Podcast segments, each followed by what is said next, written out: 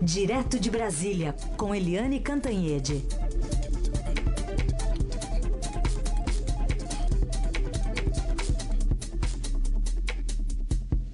Bom dia, Eliane, como vai? Bom dia, Carolina Reis, tem ouvintes. Quer dizer que pescotapa. Isso. Estamos inventando, aumentando o vocabulário. Agora, sabe de uma coisa? O, toda vez que me perguntam do Ciro Gomes, É. e aí a candidatura do Ciro Gomes e tal, eu disse, olha, o Ciro tem aquela facilidade. Ele não precisa de adversário, porque ele se derrota sozinho, entendeu?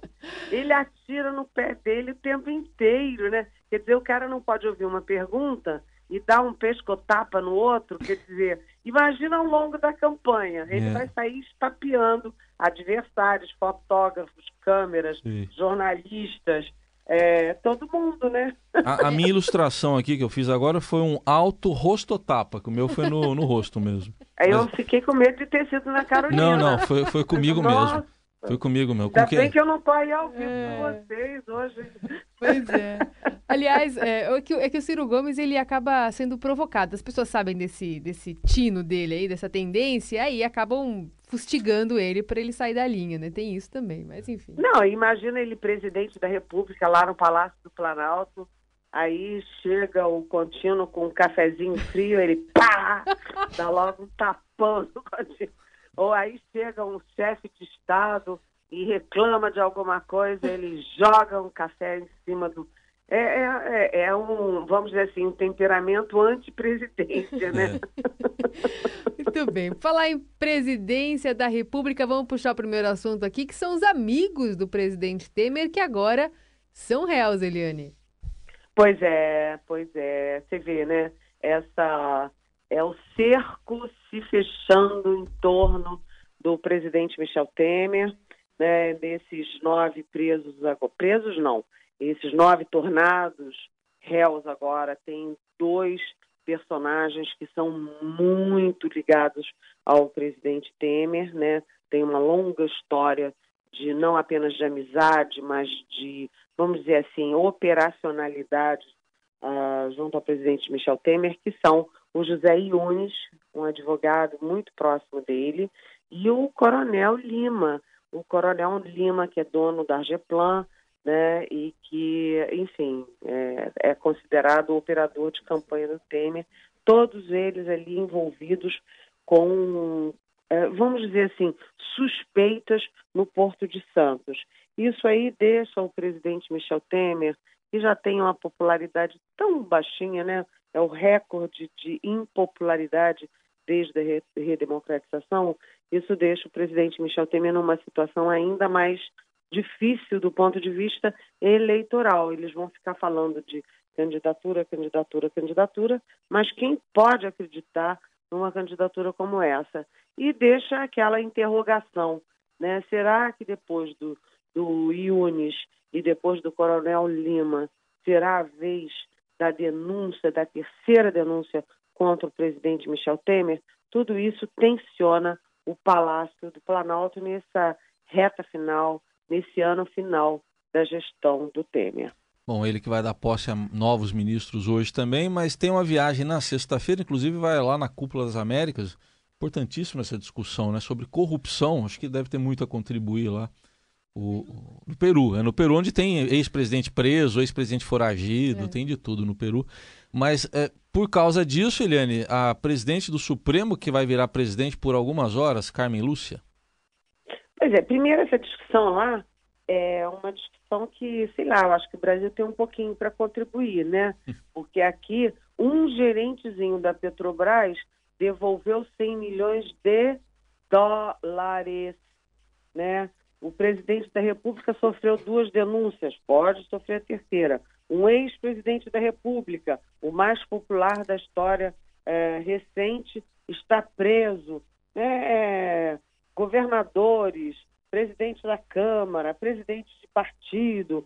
Então, acho que o Brasil talvez tenha alguma coisinha para colaborar, mas o Brasil terá também, certamente, uma grande contribuição, que é a experiência da Lava Jato. Né? Nenhum dos outros países está fazendo uma Lava Jato como o Brasil. É... Agora, no caso da Carmen Lúcia é assim fantástico, porque depois do impeachment da, da então presidente Dilma Rousseff, teremos uma segunda mulher na presidência, que é a Carmen Lúcia, presidente do Supremo Tribunal Federal. E aí, por que, que ela assume? Porque o Temer viaja e os dois é, na linha direta, os dois seguintes né, na linha direta, o presidente da Câmara, né, primeiro o presidente da Câmara, Rodrigo Maia, depois o presidente do Senado, Eunício Oliveira, eles não podem assumir a presidência, porque se eles assumirem, eles ficam inelegíveis para outubro. E ambos são candidatos. O Rodrigo Maia diz até que é candidato à presidência da República, né? E o Eunício Oliveira é candidato no Ceará, aliás, em aliança com o PT.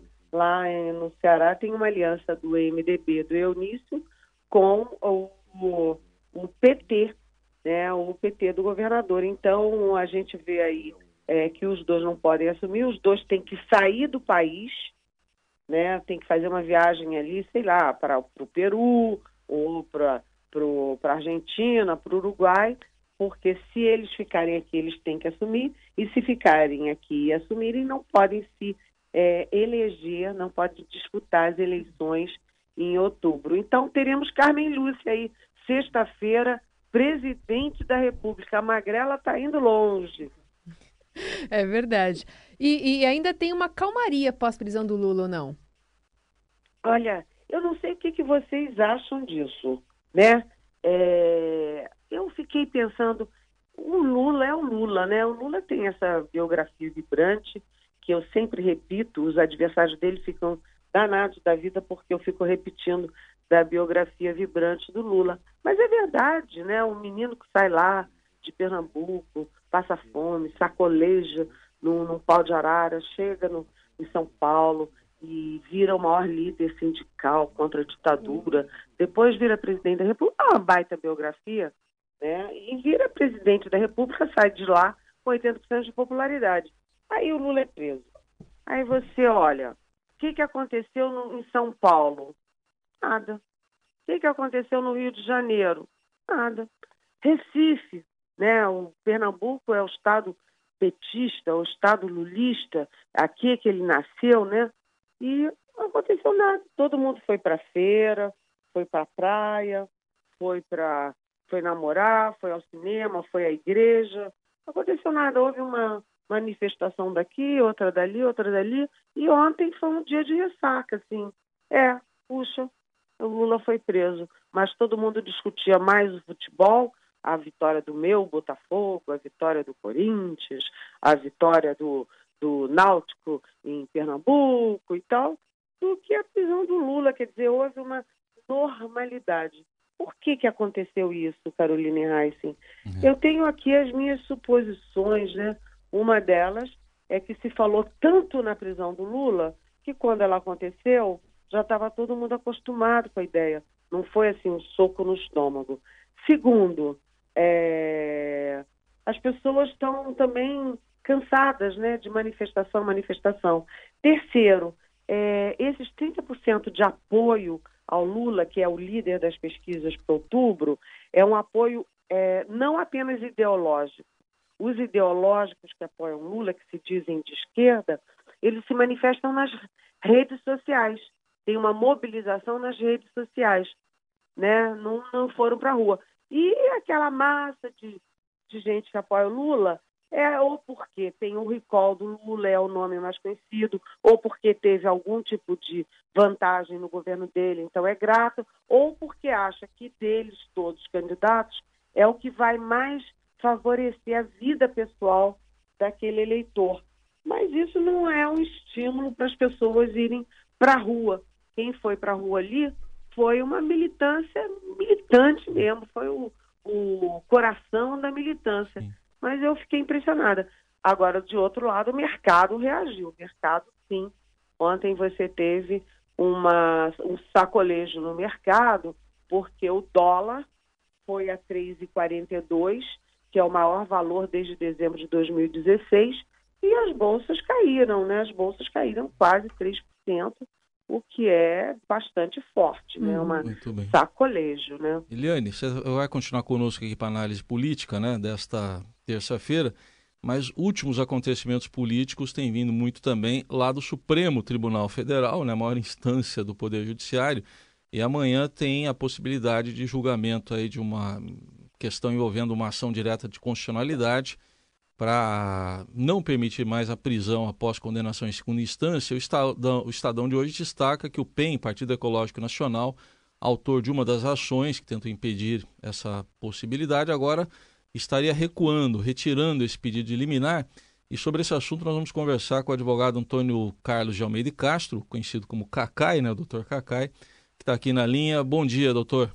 Bom dia, é um prazer enorme falar com você e com os ouvintes da Rádio Dourado. Bom, a gente queria saber inicialmente eh, se realmente o PEN recuou e, e se o senhor continua patrocinando essa causa.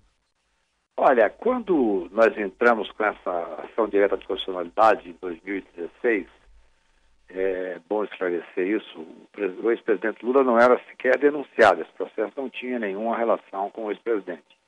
No meio do processo, eu já tinha tido um problema com o PEN, porque quando o, o Bolsonaro foi se filiar ao partido para ser candidato à presidência da República, ele condicionou que retirasse a ação. Evidentemente, sem nenhum conhecimento jurídico, essa ação é uma ação disponível, ela não pode ser, eh, depois que dá entrada, não pode ser retirada. E agora, recentemente, o presidente do partido veio conversar comigo, me deu uma outra procuração para que eu pudesse tocar exatamente essa liminar, tem a procuração recente dele. Mas quando nós entramos com esse pedido de liminar, houve uma tentativa muito forte por parte de boa parte da mídia e das pessoas de boa fé, não vou dizer que isso é nenhuma má fé, não, de ligar a ação, que é muito anterior ao processo do Lula, à questão do Lula ser preso. Isso, do meu ponto de vista, se deve se deveu ao fato de que a ministra Carmen Lúcia, ela é, é, é ela que determina a pauta do pleno, ela deveria ter julgado as ações diretas em novembro, em setembro, dissociado do julgamento do Lula. Mas, infelizmente, ela preferiu julgar o habeas corpus e é quase inegável que tenha essa identidade. Então, eh, eu fiquei sabendo pela imprensa que, novamente, eles queriam retirar. Fiquei perplexo com o fundamento do presidente. Ele disse, não, eu sou um homem de direita e não posso, então, que ver uma decisão do partido que vá favorecer uma pessoa de esquerda. Como se, eh, quando ele entrou com a ação, não tivesse valendo o princípio, que é um princípio que vale para todos. Só que essa ação não pode ser retirada.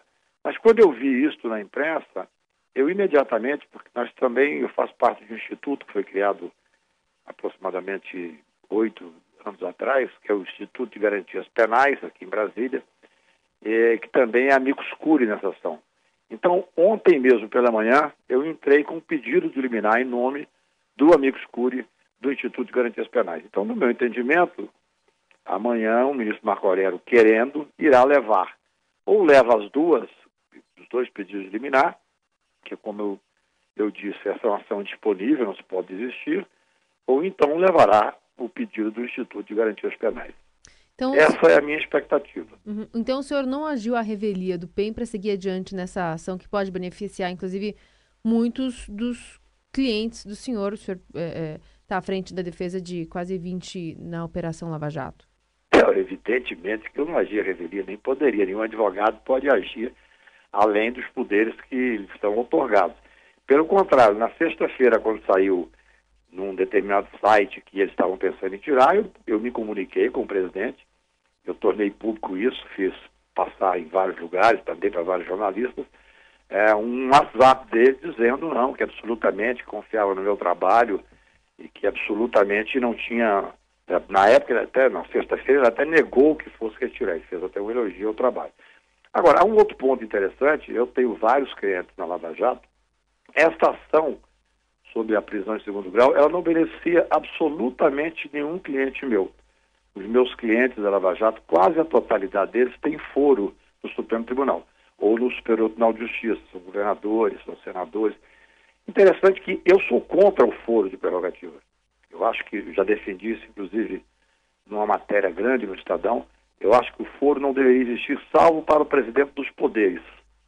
Sou favorável que termine completamente o foro. A única coisa que eu acho é que a pessoa, qualquer que fosse ela, pudesse ser processada por um juiz de primeiro grau. Porém, eu entendo que as medidas cautelares de prisão, de afastamento do cargo, deveriam ser tomadas por um, um grupo de três desembargadores. Porque eu acho que é muito poder para um juiz, muitas vezes tem questões políticas no meio. Por exemplo, vocês sabem melhor do que eu o prejuízo que seria uma prisão pura e simples de um presidente do Banco Central, por exemplo, do ministro da Economia. Não que eles não possam ser presos, mas que essa decisão de medida cautelares pudesse ser tomada por um grupo de desembargadores. Agora, os meus clientes não têm nenhuma relação com a questão do segundo grau, porque o, quem é julgado pelo Supremo Tribunal, o segundo grau, entre aspas, vamos chamar assim, é só o pleno, não existe nenhuma diferença. Eu faço essa, eu fiz em 2016, entrei com essa ação, porque acredito no princípio constitucional da presunção de inocência. Uhum. Veja bem, o que, que, a Constituição diz? A Constituição diz que existe o princípio constitucional da presunção de inocência e que só pode prender após o trânsito em julgado. Eu acho que vários argumentos que dizem que não deveria esperar o trânsito em julgado são argumentos bastante consistentes. É só mudar a Constituição. Por que, que existe isso no Brasil? Porque a Constituição diz isso. Nós temos que obedecer à Constituição. Eu digo mais. O Supremo Tribunal, quando julgou aquele habeas corpus há, há um, dois anos atrás, e afastou o princípio, a cláusula pétrea da Constituição, da presunção de inocência, do meu ponto de vista, ele agiu além do que podia. O Supremo Tribunal pode muito, mas não pode tudo, porque nenhum poder pode tudo. Essa é uma causa pétrea. Por exemplo, uma das causas pétreas é a liberdade de expressão, é a liberdade de pensamento, é a propriedade privada. Se o Supremo Tribunal pôde afastar a presunção sob o aplauso de boa parte dos formadores de opinião no Brasil, amanhã à tarde ele pode simplesmente, no julgamento do habeas corpus, afastar a liberdade de imprensa. Agora... Ou afastar a propriedade privada, coisa que não fará, evidentemente. Agora eu vou passar a palavra para a Eliane Cantanhede. Eliane. Bom dia, doutor Cacai. Muito obrigada por participar aqui da nossa manhã na Rádio Prazer Dourado. falar com você, Eliane. É, eu tenho uma dúvida, aliás, é uma dúvida de todo mundo, é, na sessão de amanhã do Supremo. O que, que tem precedência? Habeas corpus ou o, o pedido, a manifestação em mesa do ministro Marco Aurélio. Por quê? A, a presidente Carmen Lúcia, até considerado isso é, como uma, uma manobra preventiva, ela é, pôs em pauta dois habeas corpus. Um do Paulo Maluf, que está preso domiciliarmente em São Paulo, e o outro do Antônio Palocci, ex-ministro da Fazenda do Lula, que está preso em Curitiba. Na sessão de amanhã, o que, que abre a sessão? O que, que é prioritário? os H6 ou a, o pedido do ministro Marco Aurélio? Olha, a, a, regra geral é que o habeas corpus sempre tem precedência. Isso é uma regra que a grande maioria dos regimentos dos tribunais fazem uma previsão expressa. Eu, inclusive, sou advogado de um dos habeas corpus, vou sustentar amanhã no pleno um dos, desses habeas corpus. Agora, é, o que nós temos visto, a experiência que a gente tem visto no Supremo, é que quando um ministro leva uma questão de ordem ou leva um feito em mesa, ele tem a precedência. Se o ministro Marco Aurélio, ao começar a sessão, levantar uma questão de ordem, eu não sei se ele levantará uma questão de ordem ou se ele simplesmente dirá que está levando um feito em mesa dado ao urgência. Ele disse o seguinte, disse, olha, eu disse a mim, eu fui despachar com ele, evidentemente, como quem, o advogado que fez a liminar tem a obrigação de despachar. Ele me disse, é um, um caso novo, é um enfoque novo, eu levarei na quarta-feira. Porque eu tinha pedido a hipótese dele fazer uma decisão monocrática, uma decisão sozinho. Ele disse, não, eu prefiro, caso tenha uma repercussão muito grande, é uma ação direta de personalidade, porque a decisão monocrática ela ocorre muito em habeas corpus, ocorre todo dia em habeas corpus. É, a ação direta de constitucionalidade, não. Então, eu respeito a opinião dele, ele disse que ia levar, e embora a, existe uma previsão regimental de você dar a precedência para o habeas corpus, porque o habeas corpus ele lida com a liberdade, esse é que é o fundamento principal. O habeas corpus ele serve exatamente para cuidar da liberdade do cidadão. Mas nesse caso, eu até diria que eu, normalmente o habeas corpus, ou quase sempre, ele cuida da liberdade de uma pessoa. Por isso é que nós não queríamos que essa ADC fosse levada após o habeas corpus do Lula, porque nós estamos defendendo uma tese. Serve para todos os Silvas da vida, para todas as pessoas que estiveram na situação de responder num processo criminal com condenação em segunda instância. Então, como, no meu ponto de vista, com maior motivo, essa questão de ordem é, interessa também a liberdade de várias outras pessoas pelo Brasil, ela poderá ter precedência. Mas isso, Eliana, você sabe bem, eu advogo no Supremo há muitos anos, isso é uma decisão da presidenta da casa. O advogado não deve é, ter a ousadia também de ficar palpitando na da determinação da presidência da do Supremo Tribunal. Uhum. O, o, senhor é um dos maiores críticos da instituição da colaboração premiada. Também defende que os condenados em segunda instância não sejam presos, como o senhor mencionou agora há pouco, justificando. Mas uma mudança nessa direção não ameaça o futuro da Lava Jato, que, querendo ou não, é uma operação considerada bem sucedida no Brasil e tem investigado inúmeros casos de corrupção? Olha, eu sou um defensor da Operação Lava Jato. Eu acho que a Operação Lava Jato desvendou um sistema de corrupção impressionante. Nem nós, advogados criminais, nem a maioria dos, jornalistas experientes tinham noção da capilaridade da corrupção no Brasil. Então, esse é o primeiro ponto. Agora, eu sou um crítico dos excessos. A delação premiada é um instituto importantíssimo no combate ao crime organizado, no mundo inteiro. Nós temos que preservar a delação. O que eu acho é que parte da, dos operadores da Lava Jato, principalmente esses que comandam o competente grupo de marketing da Lava Jato, eles fizeram um estrago no Instituto da Delação. Ah, o Instituto da Delação perdeu e o Supremo Tribunal vai ter que fazer uma, um estudo sério, um trabalho sério, para delimitar o que é a delação. Não é possível que num processo você tenha 50 delatores. Não é possível que num processo você tenha, por exemplo, eu sou advogado de um determinado processo, em que todas as testemunhas, que são 50, são delatores. Depois você tem uma questão grave, que é um procurador da República, num parecer no Superior Tribunal de Justiça, disse que a prisão era feita para delatar.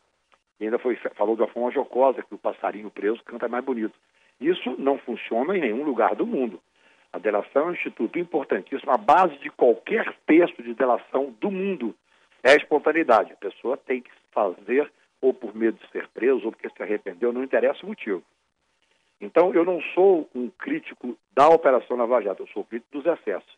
Acho que esse grupo de marketing da Lava Jato fez um trabalho que, no princípio, eu achei que era muito simples, muito maniqueísta, mas que pegou, em parte, dos formadores de opinião, que quem critica os excessos é contra a corrupção.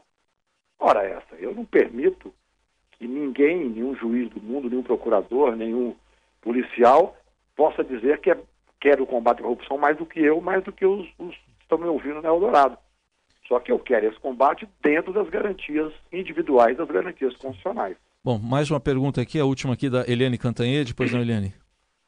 Uh, doutor Cacai, uh, pela sua fala fica evidente, né, isso aí é, é, exibiu assim claramente a divisão que já foi manifestada ali naqueles dois é, manifestado nos manifestos, mas enfim, é, dos dois manifestos, uma divisão entre advogados de um lado e procuradores e juízes de outro lado. Essa divisão também sobre visão, sobre segunda instância, sobre as delações, etc., não se reproduz também dentro da própria OAB, porque eu converso com advogados é, que têm visões muito distintas. A OAB foi é, super importante no momento é, de combate à ditadura, né, pelos direitos humanos e pela, pelo combate à corrupção também. Né? Mas também tem aquela posição mais garantista, uma visão onde advogado.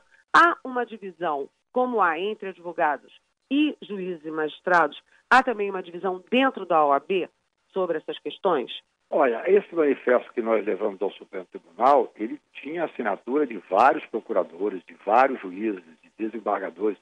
Ele não era apenas de advogado. É natural que os advogados criminais tenham uma postura, muitas vezes, é, contrária, contrária institucional, não é contrária de briga. Como, por exemplo, o Ministério Público, que tem uma formação mais punitivista. Eu acho que o OAB está dividido, e acho mais você faz uma observação interessante. Acho que ela está, inclusive, omissa.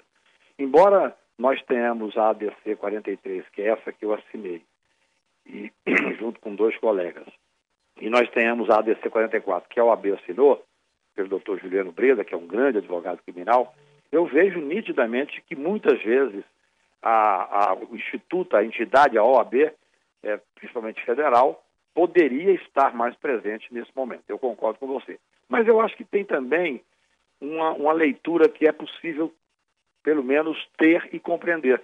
Quando você está numa ditadura, você tem muito mais necessidade de se posicionar na questão politicamente. Hoje, felizmente, nós vivemos, embora com sustos ali e aqui, uhum.